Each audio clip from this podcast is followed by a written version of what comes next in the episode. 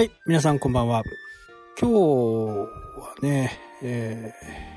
ー、また昨日の続きがいろいろあってね、まあいろんなところに行ったり、整備をしたり、そう清掃したりね、いろいろやってました。札幌風強くてね、なんかこう荷物を積んでる軽トラがね、倒れそうなぐらい、びっくりしますね。この風が止むと札幌もね相当暖かくなるんじゃないかなというふうに、思います。ただこの風も23日2日ぐらいはね続くのではないかなというふうには思っています、えー、最近のね、まあ、読んでる本の種類これなんですけどとにかくね行行動経済学と、まあ、心理学この辺をね結構読んでましてこれが実にねあの人のまあもちろんね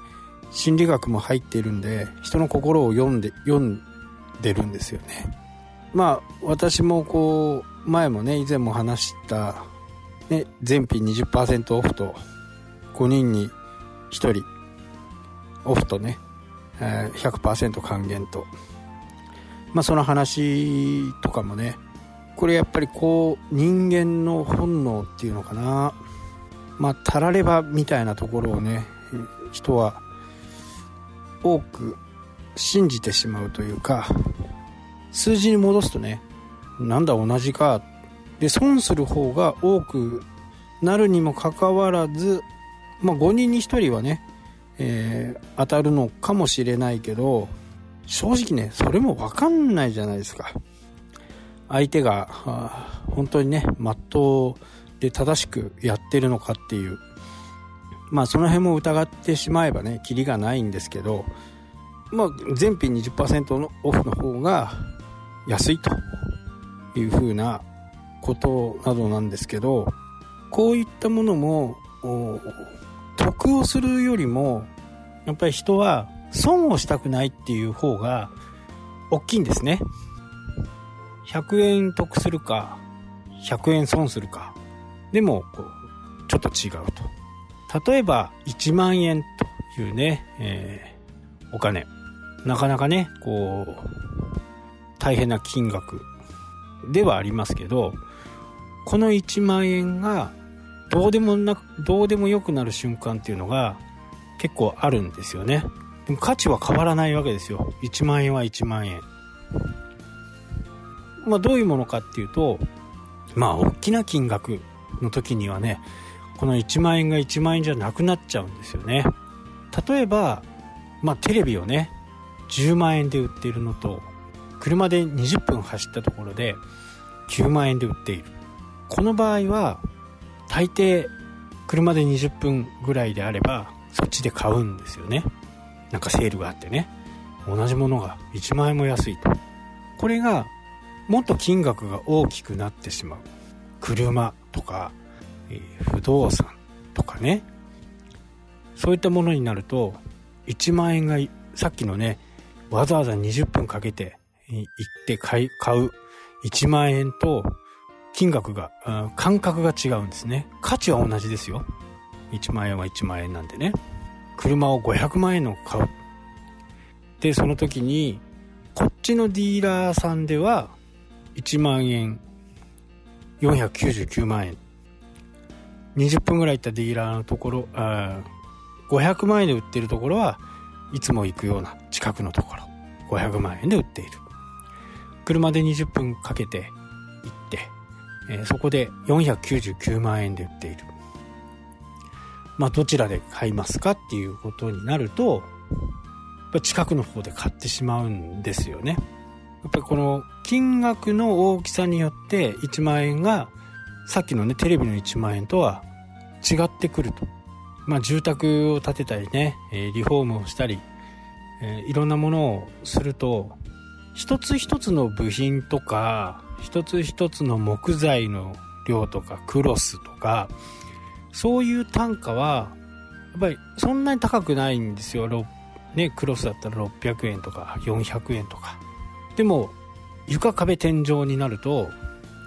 積み重なっていってね、えー、50万とか60万になっちゃうんですねこうやって積み重なっていって自分で一生懸命ネットを駆使して探したところが1万円安いと言ってもまあ近くのところだからね1万円ぐらいだったらこっちで頼もうっていう風にねなってしまうんですね。まあこれ行動、うん、行動経済学の中にもねよく書かれていることです。1万円の価値は同じなのになぜ大、ね、大きなお金金額が大きくなればなるほどね1万円の価値は薄れていくのかっていうね。まあもちろんねそこの車の場合だったら営業マンと気が合うとかそういうことで選ぶ人はもちろんいるとは思うんですけどでも1万円の価値はね、えー、もちろん変わらない。どんな営業マンでも、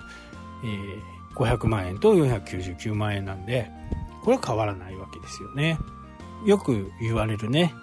お弁当のね小畜梅。まあこれもあんまり選択肢をね、えー、設けさせない。3つぐらいにして真ん中を選びさすっていうのもこれも行動経済学の一つですね。まあそれが一番売れるようなものに作り上げるっていうことですね。非常にねあの多くの本が出てるんですけどこれをね今ね本当に読み漁っていてただ大抵まあ根本はねほとんど同じなんですよね。原理原則を書いてるんでただ、えー、捉え方とかね言い方とか、えー、伝え方が若干その著者とかによって違う、まあ、もしくは僕の場合だと、えー、日本語の人よ日本人よりもね、えー、外国人の書いたようなのを翻訳された本を読むことが多いんで感覚的にちょっと違う部分があるというふうには思うんですけどやっぱり外国人の、まあ、なぜ日本人の方を読まないのかってまあ、読んではいるんですけどね、比べることがやっぱり僕の中では重要で、自分が